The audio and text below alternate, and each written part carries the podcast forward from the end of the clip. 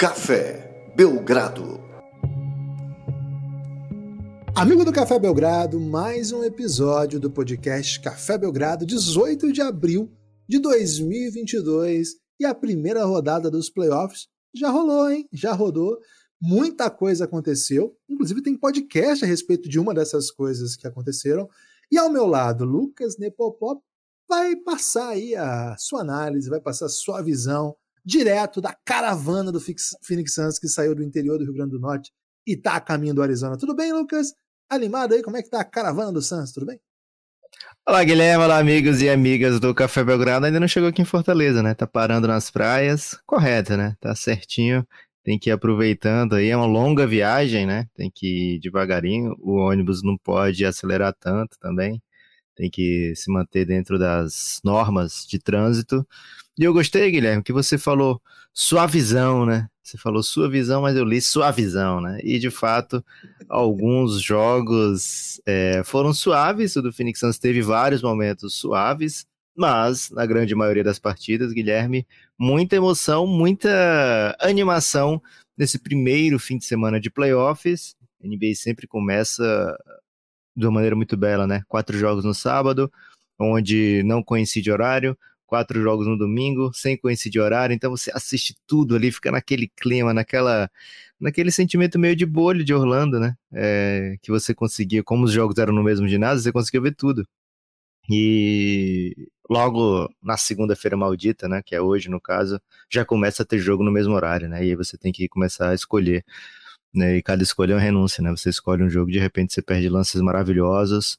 É, mas o fato, Guilherme, é que começou o playoff, começou a animação e foram oito jogos, oito partidas, oito confrontos. E aqui o objetivo desse podcast de hoje é ranquear do 8 ao 1, né? É trazer aí uma visão sobre cada jogo. Talvez a gente foque mais nos jogos melhores posicionados, mas de fato é que vamos ajudar aquele amigo ouvinte que não assistiu, perdeu aí o primeiro fim de semana, ou até mesmo ajudar aquele que assistiu tudo e quer reviver, porque é bom demais, né, Guilherme? Aliás, você tá bem de esporte, né? Timão atropelando, é o líder, segue o líder? Segue o líder, tá empatado com o Galo, né? E pênalti pro Galo enquanto eu falava isso. O Corinthians acaba de perder a liderança. É...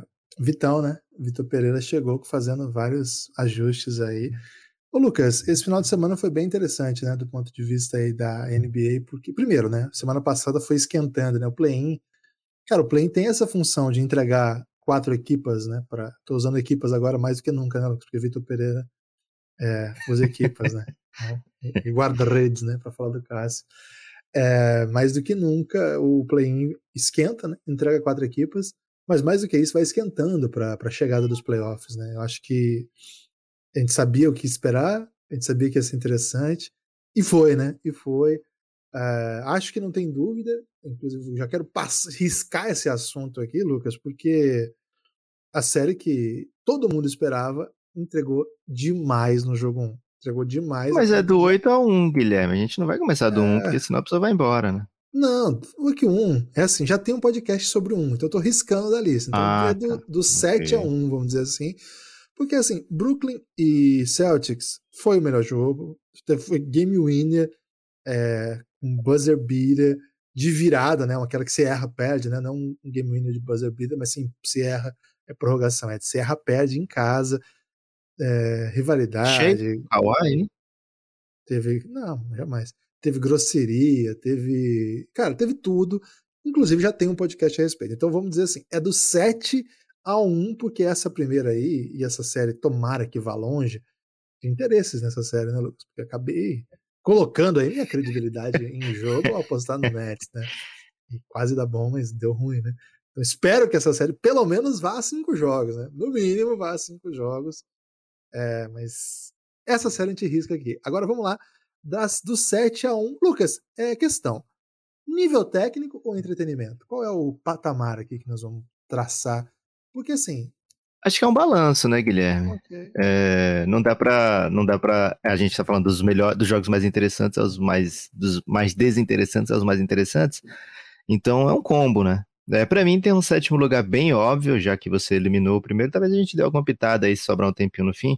Mas o sétimo para mim é Filadélfia contra o Toronto Raptors, Guilherme, porque embora tenha tido outra surra de nível similar, esse jogo teve três contusões pelo lado do Toronto, né, velho?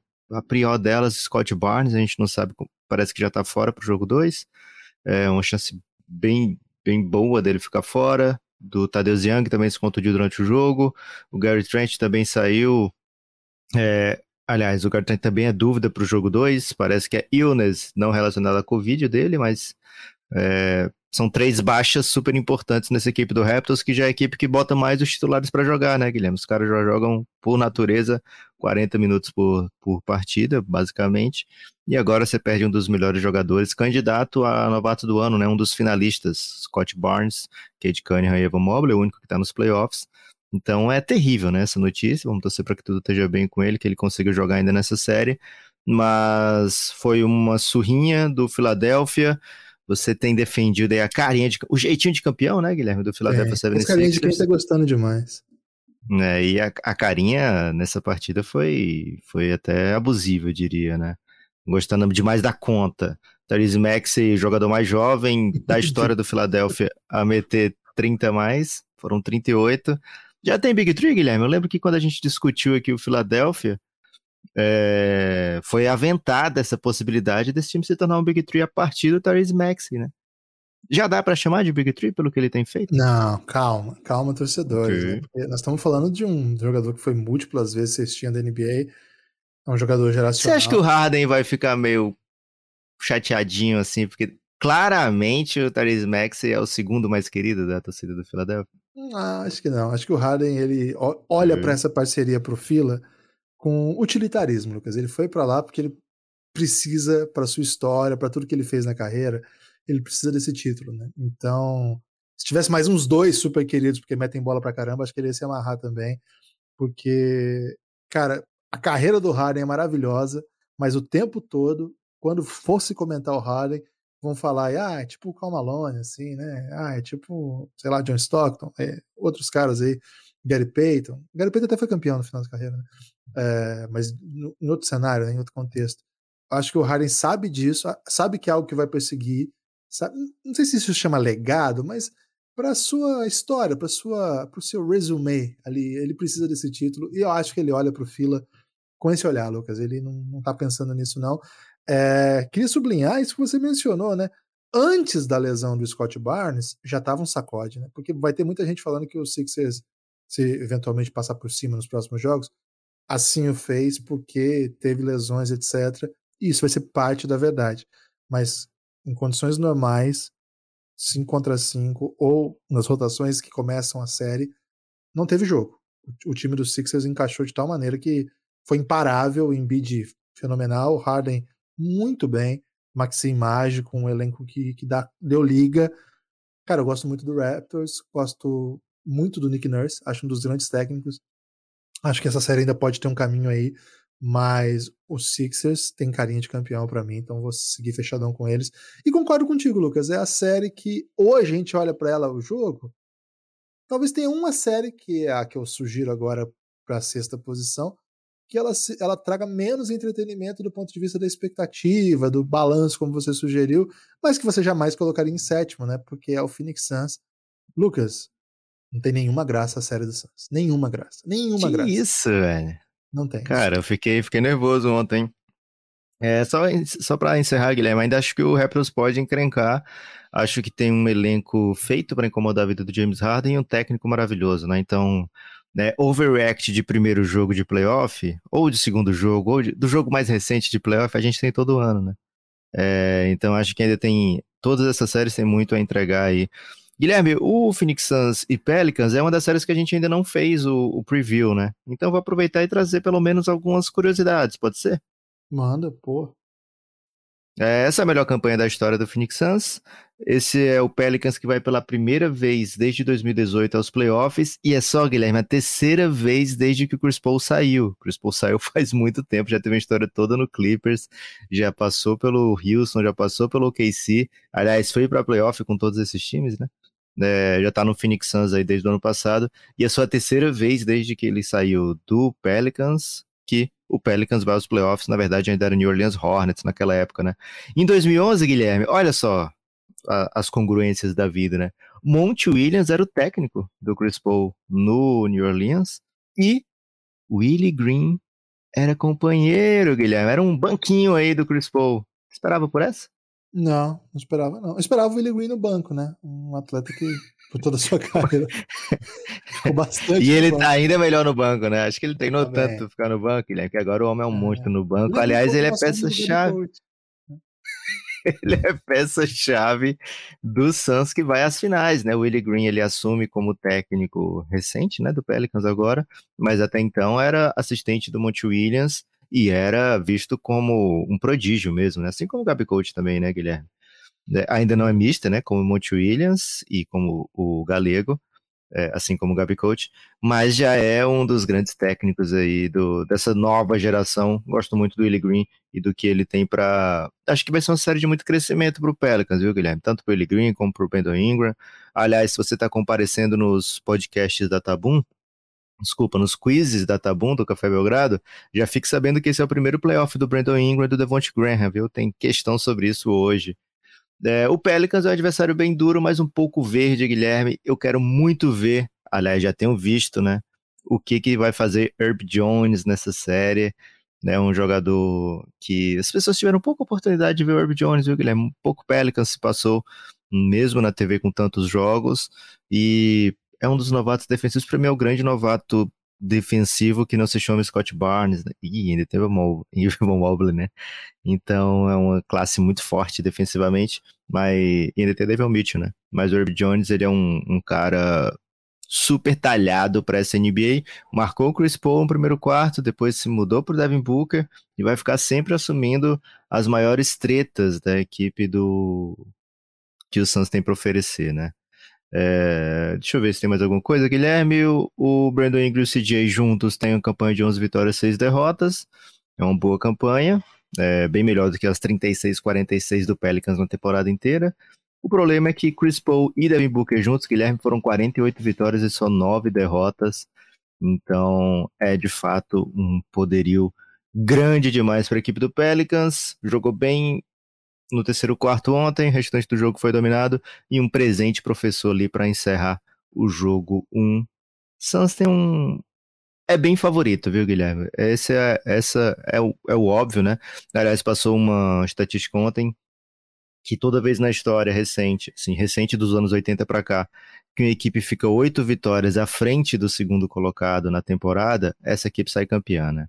Então, é uma, uma temporada de dominação do Phoenix Suns que, se não terminar em final de conferência ou em final da NBA, vai ter sido um desastre. Essa é a verdade. É isso. Número 5 agora? Número 5. Quer trazer ou eu trago? Hum, vai você, vai você. Miami Heat contra Atlanta Hawks, né? É, partida super é, dominante do Heat. Eu tava no hype dessa, hein? Não, mas é de jogo 1, um, né? Ok. É, que é o ranking do jogo 1, não o ranking da série como um todo. Okay. É, 24 pontos, é a maior surra. Aliás, se você está participando dos quiz tá bom, anote essa informação no seu cérebro, hein? Foi a maior diferença nesse primeiro jogo, nesses primeiros jogos todos, né? 24 pontos de vantagem para o Miami Heat. Trae Young completamente dominado. Trae Young, uma das forças ofensivas da temporada, candidatíssimo aí ao NBA Second Team. É, e parecia um bebê, Guilherme, em meio a, valentões da equipe do Miami. Já tivemos como é, indagamos no preview, né, Guilherme? Aquela primeira treta, Jimmy Butler partindo para cima do Trae Young, é, falta técnica para cada lado. É, vai ser uma série bem difícil aí para o Trae Young se desenvolver.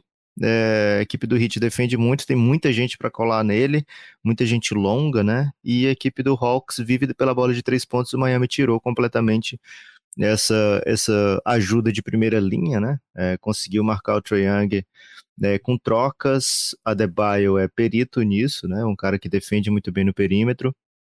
Então, quero muito ver os ajustes de Trae Young e Nate McMillan.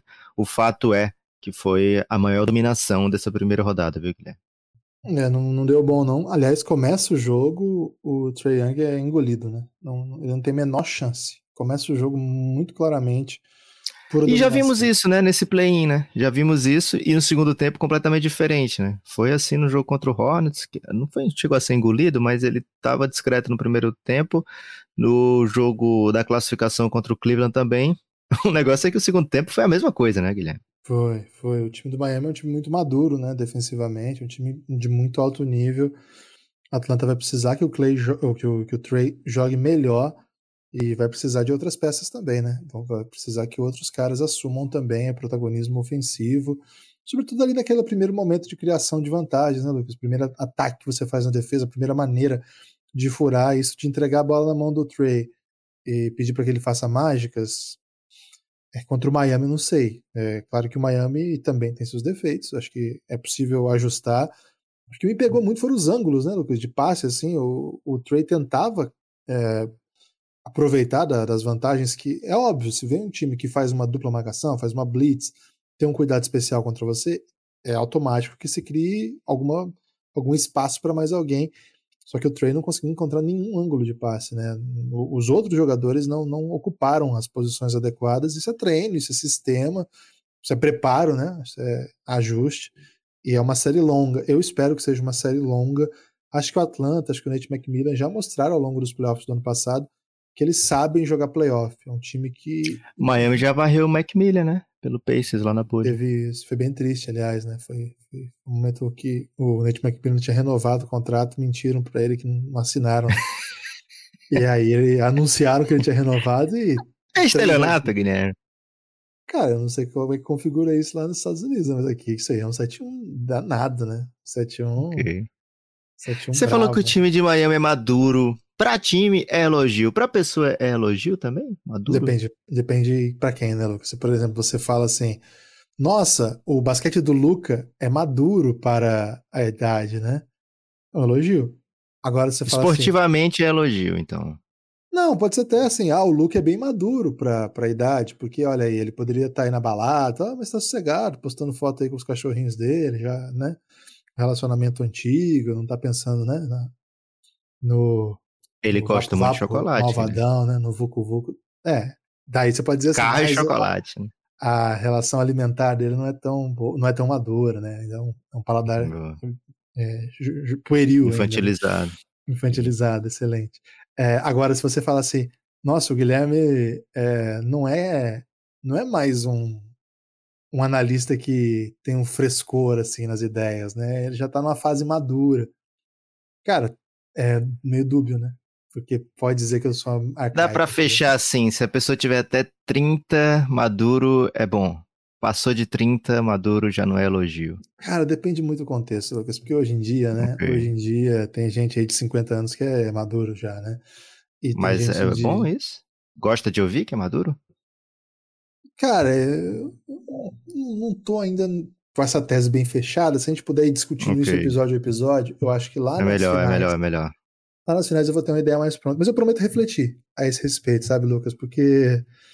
Cara, esses a dias. timeline eu... da maturidade, né?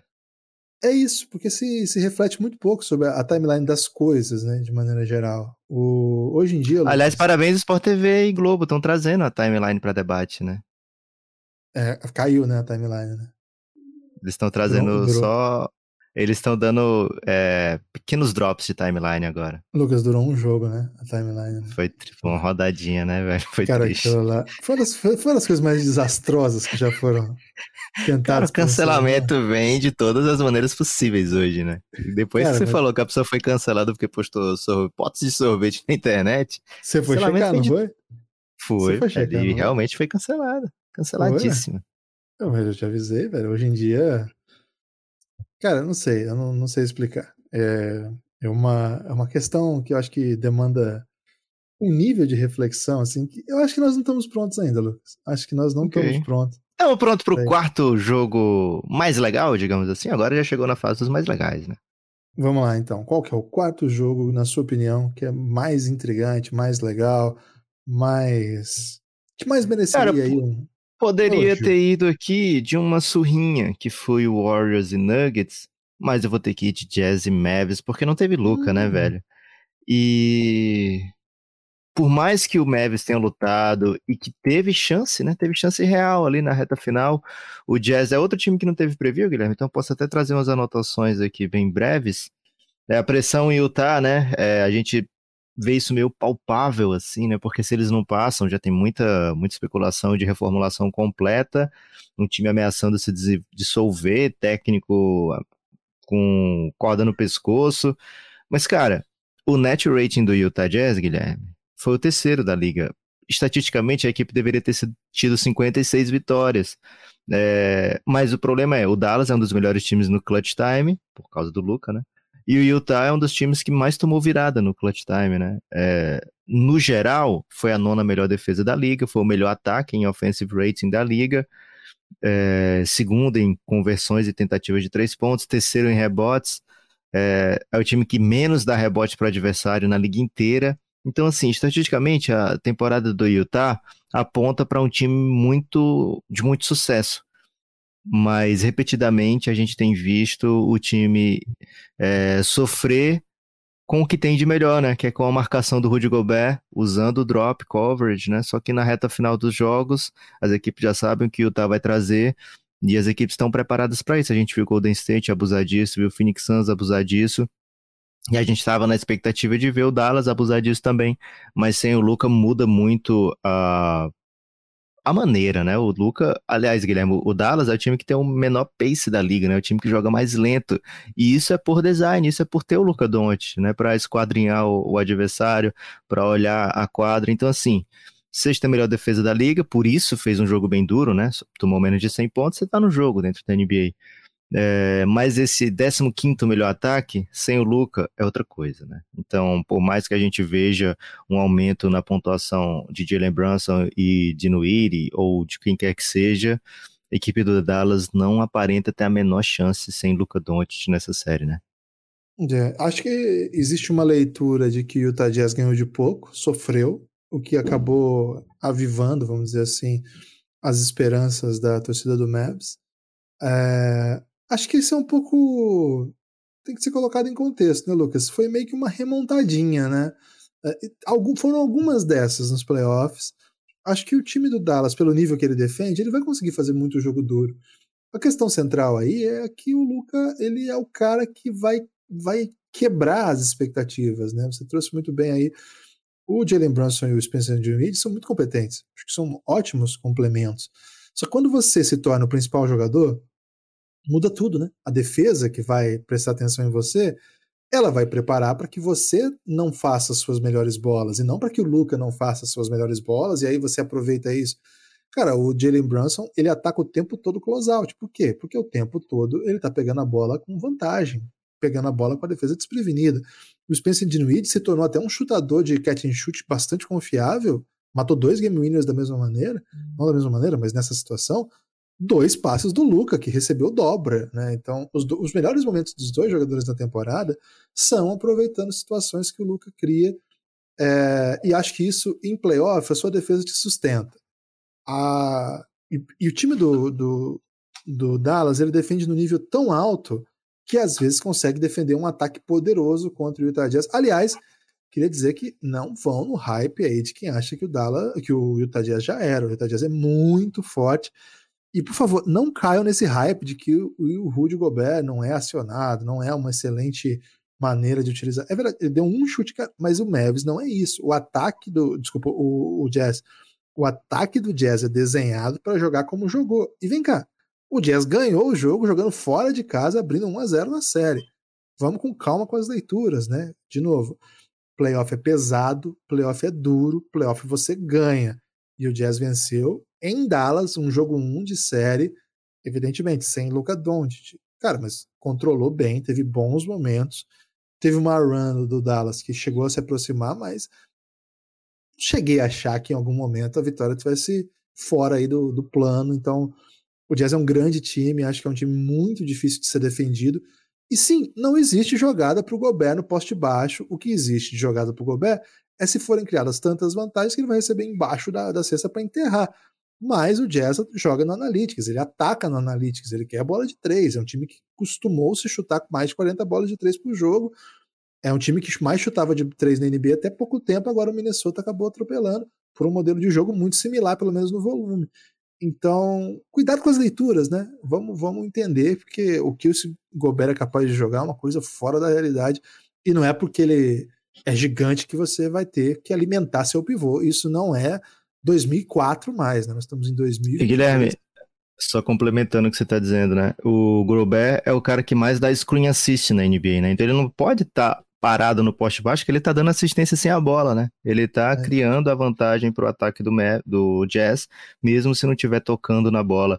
Agora, Guilherme, posso deixar a torcida do Mavs um pouco mais aliviada? Não sei se isso existe, mas a Globo sempre faz isso, né? Contando histórias do passado.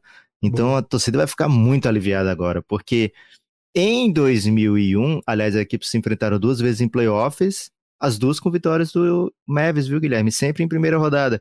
E em 2001 o time saiu perdendo de 2 a 0 Guilherme, para o Jazz de Stockton e Malone. E olha só, foi a primeira vitória em playoff de Dirk Nowitzki em série. Olha aí, olha aí as coincidências da vida. Será que vai ser a primeira vitória também de Luca Doncic, né? É, e esse jogo foi para jogo 5 na época.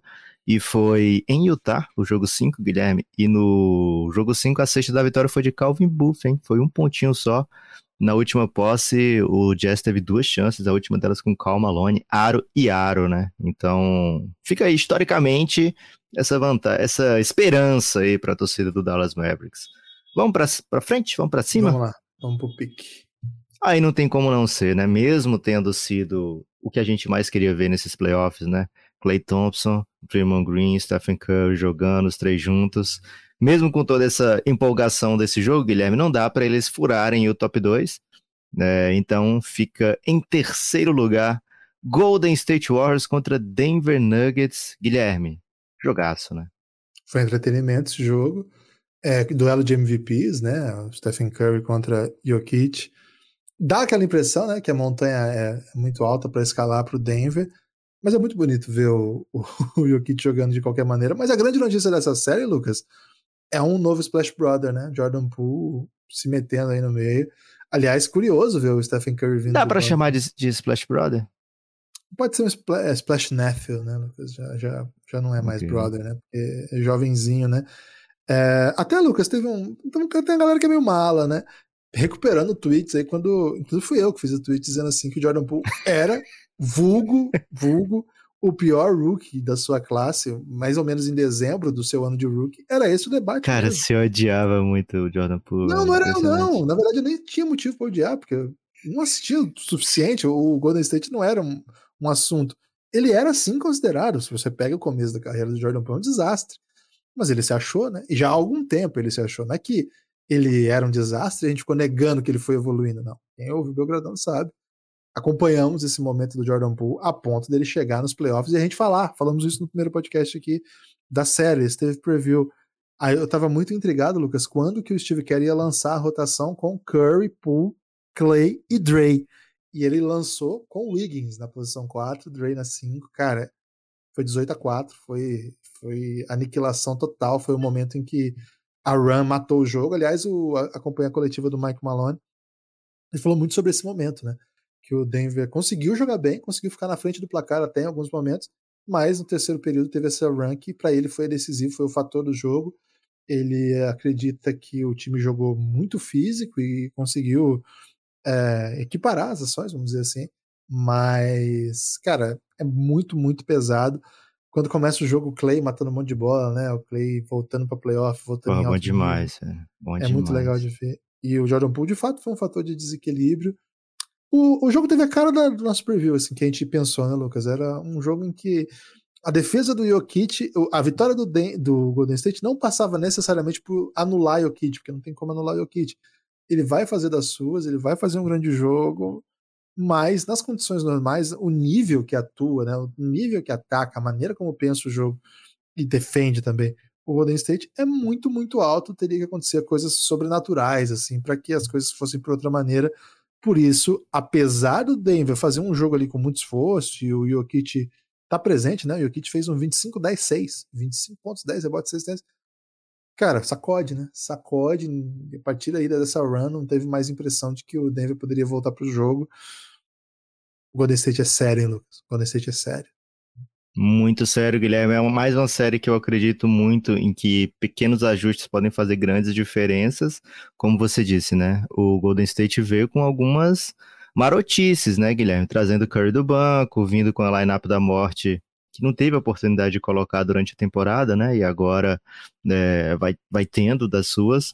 E ficou o Jokic no Draymond Green constantemente sendo explorado ali, né? Porque o Draymond Green é o cara por onde passa tudo, né? Então talvez vejamos ajustes aí, esconder o Jokic de repente no Higgins, fazer algumas diferenças defensivas é, que contra-ataquem, digamos assim, esse poderio e atacar de maneira mais inteligente também, né? É, talvez tentar explorar esse menor tamanho da equipe do Golden State quando vinha com esse tipo de lineup Espero ajustes, Guilherme. Espero mudanças aí no jogo 2. É, muitas vezes, quando você tá fora de casa, o que você quer é beliscar uma, né? Independente se uma das partidas é uma surra. Indo pra frente, Guilherme, que atrás vem gente, Bucks e Bulls, né? Bucks Boa e Bulls, frase, né? o Bulls teve a sua. Tô trazendo essa frase aí, viu, Guilherme? Bom demais, bom é, Bulls teve a sua chance de roubar jogo aí que, por exemplo, o Magic costumava roubar do Bucks, né? Um joguinho um maroto um joguinho safado com, de repente, um show de DJ Augustin. É... Não deu pro, pro Bulls. Bucks venceu. Não sei se convenceu, Guilherme. É uma equipe muito forte. Quando Yannis esteve em quadra, foi imparável mais uma vez. Teve cinco faltas durante a partida. O Bulls atacou direitinho. Gostei muito do que fez é, com o Vucevic, principalmente, né? É, você teve o tempo todo aquele, aquela bola de três do topo ali, do, da linha dos três pontos, onde ele costuma meter bastante bola. É, acho que teve demais é, DeRozan um contra um. A gente sabe, a jogada do Bulls é a jogada chave do DeRozan, mas gostei de alguns momentos quando estava, por exemplo, Kobe White, Caruso é, dividindo muita bola, um ataque mais rápido, muita transição. A gente fica pensando no que poderia fazer esse Bulls com Lonzo Ball, né? Era uma equipe que defendia muito, jogava muito em transição, né? sente muito essa ausência. No jogo mais parado, Guilherme, acho que a vantagem é bem clara para o Milwaukee Bucks. Acho que o Bulls vai ter que meter uma correria, vai ter que jogar em alto nível, até assim, em alto volume, para trazer o, o, número de turnovers do Bucks, né? Para trazer mais oportunidades de contra-ataque, cestas mais fáceis, porque de maneira geral as cestas do Bulls são muito espremidas, né? Então é uma série muito dura para o Chicago Bulls. Teve uma chance aí no jogo 1, não sei se a janela vai se abrir no jogo 2, viu, Guilherme? Sigo achando aqui que o Bucks tem um caminho relativamente suave. É, o, esse jogo, o Buck já andou tropeçando, você vai se lembrar, é, em momentos que a gente até achava que ele estava melhor posicionado em séries mais adiantadas, né? Primeiro jogo, então, é, pode rolar, né? Esse tipo de doideira, quase rolou. Agora, eu tenho uma coisa do Bulls, Lucas, que eu acho que me acaba sempre me enganando, assim, sempre me iludindo, né? Você sabe que eu sou um eterno iludido com relação ao Chicago Bulls. É verdade a hora que eu vejo aquela camisa, cara, eu acho que eles vão ganhar o um jogo. Eu sou convencido pela, pela magia aí da, do passado. Rubro-negro. Não é bem por esse motivo, né? É, é mais assim, até pelo Michael Jordan mesmo. Mas todo respeito a todos os rubro-negros desse país, né? Especialmente aí ao Nepopop. Talvez seja o maior rubro-negro hoje aqui nesse podcast. É... Responsa? O... Então, assim, eu, eu vejo um, um jogo 3 em Chicago cara, eu vou ficar no hype. Eu acho que o Chicago vai dar um jeito de ganhar o jogo. E quando começa o jogo de ontem, uh, a gente estava gravando ainda, né? O episódio do, do Boston Celtics. O episódio já está disponível no ar, ficou muito legal. Voltem aí para escutar se você não escutou ainda.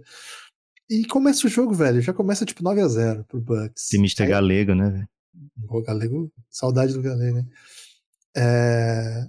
Aí começa 9 a 0 Aí o jogo anda um pouco, eu fiquei editando pode, a hora que eu olho assim, tá prestando atenção meio de rabo de olho, tava tipo 24 pra 9, sei lá, uma coisa assim, eu falei, pô, já acabou essa porra, velho, que merda, né?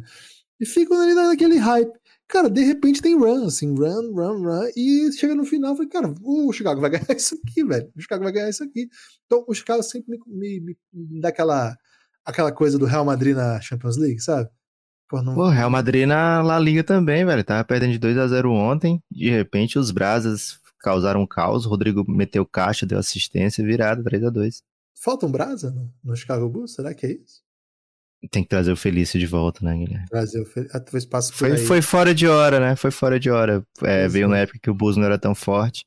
E tempo. agora que precisa de um Brasa para as viradas, não tem Felício. É isso. O ideal fosse um Brasa com um Y no nome, né? Porque é hum. bom demais, né? Rodrigo, né? Rodrigo mete caixa. Vini. E Vini, né? O Vini pode botar um Y aí de repente. Pode botar. Então, o Chicago Bulls sempre me ilude, né? Eu sempre fico mais nesse folclore, porque na Iago? Tática, porra, temos um caso, hein? Temos um caso. Oh. Rei, reina. Ih, rapaz. Ih, rapaz. Reinando Bulls, hein? Arrepio, hein, Guilherme? Arrepiaço. Você ouviu aqui primeiro, hein? Reinando Bulls. Eu tenho que ir pro folclore, Lucas, porque na prática, na parte tática, né, nas dinâmicas de jogo, no que joga o, o Antetokounmpo, ele fez uma bola ontem por cima do do, do, do Lavigne, acho que foi. Inacreditável, assim, é uma coisa maluca, né? Então, a gente tem que ir mais pra essa... falta, né? Foi demais. Falta, isso. Tem que ir mais pra essa linha, né? Porque na, na bola, na tática, né? No, no, xadrez ali do jogo, Lucas, não dá. Um dos dá. melhores técnicos, né, é... né, Guilherme? Coach Bud um dos melhores. Aliás, também não caiam nessa de falar mal do Coach Bud. Todo ano você acaba batendo a cabeça na parede quando você fala mal do Coach Bud. Pode fazer mal. É... Acho que o Bulls é um time bom, competente, vai acabar roubando um jogo porque é Bulls. Mas de fato, assim, eu acho, Lucas, que inclusive essa série veio meio alta aqui, porque o jogo 1 foi mais intrigante do que a própria cara da série, né? E é, o jogo 1, é o resultado, o final do jogo foi até mais interessante do que foi o jogo em si. Acho que o jogo em si ficou muito claro a diferença dos times, assim, mas o Chicago Bulls dá um jeito, né? E o Zach Lavine no final tem umas três ou quatro oportunidades de matar, trazer uma vantagem para um, para empatar o jogo, tal. E não dá certo, né? Então, eu acho que em algum momento essa bola vai cair, em algum momento vai ter umas. Sabia que foi o primeiro jogo de playoff de Zach Lavine? Não, eu sabia, mas antes de, de ver o motivo pelo qual eu sei essa informação, você me passou antes do jogo. É, a grande notícia foi um cara que não foi estreante de playoff, né, Lucas? Mas acostumado ao grande palco, Caruso jogou muita bola, né? Caruso, um cara que merece todo o carinho aí da torcida brasa. Sempre teve, né? Na verdade, ele merece o carinho que teve. Lucas, número um do nosso top, número dois das séries, porque tem um aqui que já teve uma série, um episódio só para ele. Me explique, Lucas, por que, que Minnesota Timberwolves e Memphis Grizzlies é a série que botou todo mundo para refletir nesse, naquele sabadão. Cara, que coisa maravilhosa foi aquela. Guilherme, o placar final dá uma enganada boa se a pessoa não viu, né? Porque são 13 pontos de vantagem para o Minnesota. É, então, o placar aponta assim: ah, foi uma surrinha, né? Bem menos apertado do que outros jogos, mas não foi a história desse jogo específico. Nesse né? jogo teve muitas idas e vindas. O Minnesota sempre bem na partida. Anthony Edwards, cara, Guilherme, ele vai fazer 21 em agosto, cara, dia 5 de agosto. Ou seja, tem 20 aninhos lembra um pouco o Devin Booker, né? Que ele chegou na NBA e passou uns quatro anos como o cara mais jovem da NBA, né? É, então, Anthony Edwards, ele é o jogador mais jovem desses playoffs a marcar pelo menos 10 pontos, viu, Guilherme? Anote essa informação aí no seu cérebro, antes do quiz uhum. da Tabum de hoje. E o Anthony Edwards, ele não parecia que era o primeiro jogo da vida dele de playoff, não parecia que ele era tão jovem, porque ele escolhi os seus horários de não de falar, não, agora peraí que eu tenho que fazer uma sexta aqui, né? Daí foram muitas vezes que ele escolheu esse horário, viu, Guilherme? 36 pontos. É, e não foi só ele, né? Uma equipe muito forte essa do Minnesota. Patrick Beverly parecia mais comedido, viu, Guilherme? Nas ações e mais focado dentro do jogo. Foi bem importante para o Minnesota defensivamente, ofensivamente. Com o Anthony Towns, um monstro sagrado, né? Do basquete. É, jogando em playoff, dessa vez agora com uma outra vibe do que já foi da outra vez que participou. E bem, embora esteja enfrentando o Steve Adams, esteja enfrentando o JJJ, bem ciente do que tem que fazer, das, do, de como atacar, da hora de certa de agressividade. O time do Minnesota é um time que bate, a gente falou isso no preview, né? E reclama. Eles fizeram isso durante o jogo, mas não deixaram é, isso tomar demais a mente deles. A gente viu o Jamoran indo para a linha do lance livre o tempo todo, o tempo todo, o tempo todo, e o Wolves se segurando ali, né? Se fosse, sei lá, no play-in, a equipe estava bem mais pilhada naquele jogo, né? É, como a gente falou também no preview, né? O Jamoran não tem vida fácil contra o Minnesota, precisa muito dos lances livres e conseguiu demais isso, né? Acho que o Memphis vai vai continuar tentando. Aliás, quando o Jamoran está em quadra, é sempre um perigo de, de contusão, né, Guilherme? Porque ele está sempre pisando e voando no, no garrafão adversário, né, batendo com, em vários corpos gigantescos e caindo às vezes de maneira bem feia, né? Mas quando ele não estava em quadra, Guilherme, o Memphis se portou muito bem, como foi durante a temporada inteira, né? Então é um time com muitas alternativas. É... Depois do jogo ali, tava dando autógrafo na bola, o Patrick Beverly, né? O Anthony Edwards, o Jamor anotou tudinho, já tweetou sobre isso aí. Então, assim, é uma série que tem tudo para ser. para fa fazer como você disse, né, Guilherme? Botar a gente para refletir é, Memphis entrou com, muito como favorito, já perde o primeiro jogo. O Minnesota, o único time de play-in que vem, vence, que venceu, né? Que veio e venceu. É, se tornando assim um time que mais venceu nessa pós-temporada até agora, né? É, então é uma série cheia de alternativas, cheia de talento jovem, cheia de gente jogando pela primeira vez em playoff. Gente jovem é, reunida. muita gente jovem reunida. É, Memphis chegando como favorito, em vez de chegar como azarão, né? Então é outro tipo de responsabilidade. É, muita gente talentosa aí, viu, Guilherme? E por isso tá aqui. O jogo foi em altíssimo nível, jogado de maneira muito, muito boa, é, com moderno, né? ajustes. Né? Porra, demais, velho. Muito ajuste dentro do jogo. São dois dos melhores ataques da liga, né? Número 1 um e número 4. Então, é, pouquíssima, pouquíssima coisa aí a se falar, Guilherme, que não seja espetáculo, né? Espetacular. É, cheio de assassino das áreas, então é um jogo aí pra Sorin comentar, viu? Cara, teve um highlight do Carl Anthony Towns. Minha nossa, ele deu uma enterrada inacreditável. Assim. Aliás, esse jogo só tem highlight. Bom demais, bom demais que Memphis Grizzlies e Minnesota Timberwolves. Tem... A impressão que eu tenho quando vejo esse jogo é basquete 2.0. Né? Parece outra parada. Assim. Parece que Chegamos ao. Parece aquela.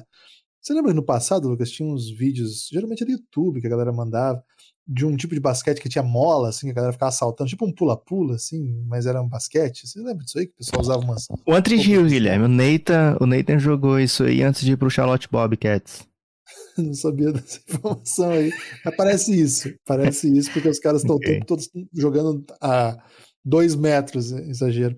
Assim, Maluco, quando o Jamoran tentava ir pro ar e encontrava o Anthony Edwards, teve um toco que o Jamoran deu uma pirueta no ar, Guilherme, com a, o impacto, né? A força. Ele indo com toda a força, o Edwards parando com toda a força, cara. É, eu temo pela segurança desses atletas. E D-Low e Pat Beverly fizeram a dancinha do Jamoran na saída pro jogo e certamente Ih, ele anotou também. Eu nem sabia que ele tinha uma dancinha, Lucas, é, mas parece que ele tem uma dancinha e foi é, copiada aí pelos seus adversários. Tá certo, né? Jogo, ah, o jovem que não tem dancinha, Guilherme, TikTok, né? Pô, ainda mais que esse repertório do Xamã nos últimos anos. Não tem como não, é. não tá dançando o tempo todo. Você tem destaque final, Lucas?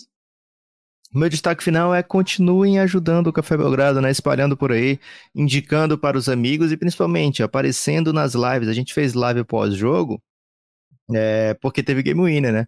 E essa é a expectativa durante os playoffs. Teve Game Winner, teve um final super doidão, live do Café Belgrado. Talvez no primeiro round a gente se mantenha na Twitch, YouTube e Twitter para fazer esse tipo de live, mas em algum momento a gente quer que todos vão para Tabum, né? Então vão abaixando o app da Tabum. Tem live do Café Belgrado de segunda a sexta, às vezes até mais do que isso.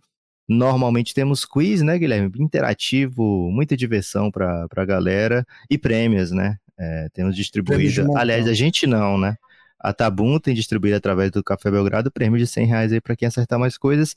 Nesse episódio de hoje, Guilherme, dei umas quatro ou cinco respostas do quiz de hoje, né? Então, se você ouviu, se você ouvir esse episódio aqui, você tem tudo para ganhar, porque é um, o quiz de hoje, dessa segunda-feira, é específico sobre esses primeiros jogos dos playoffs.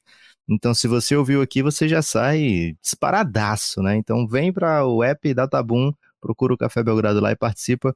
Hoje, 18h30, viu? Lucas, meu destaque final vai para Luiz Azevedo, um clássico. Pensei que você ia falar Luiz Abiel, velho. Não sei porquê. É, parece, né? Luiz Azevedo, é, clássico aí da literatura brasileira. No seu primeiro livro, Lágrima de Mulher, e ele fala, Lucas, o que é a vida. Muito pouca gente se dá esse luxo, né? De falar É aquele do é Porta dos Fundos, o Aloysio tá dizendo? É parecido, Lucas, é parecido. Eu termino com a frase dele. E o que mais é o nosso viver nessa espécie de mundo?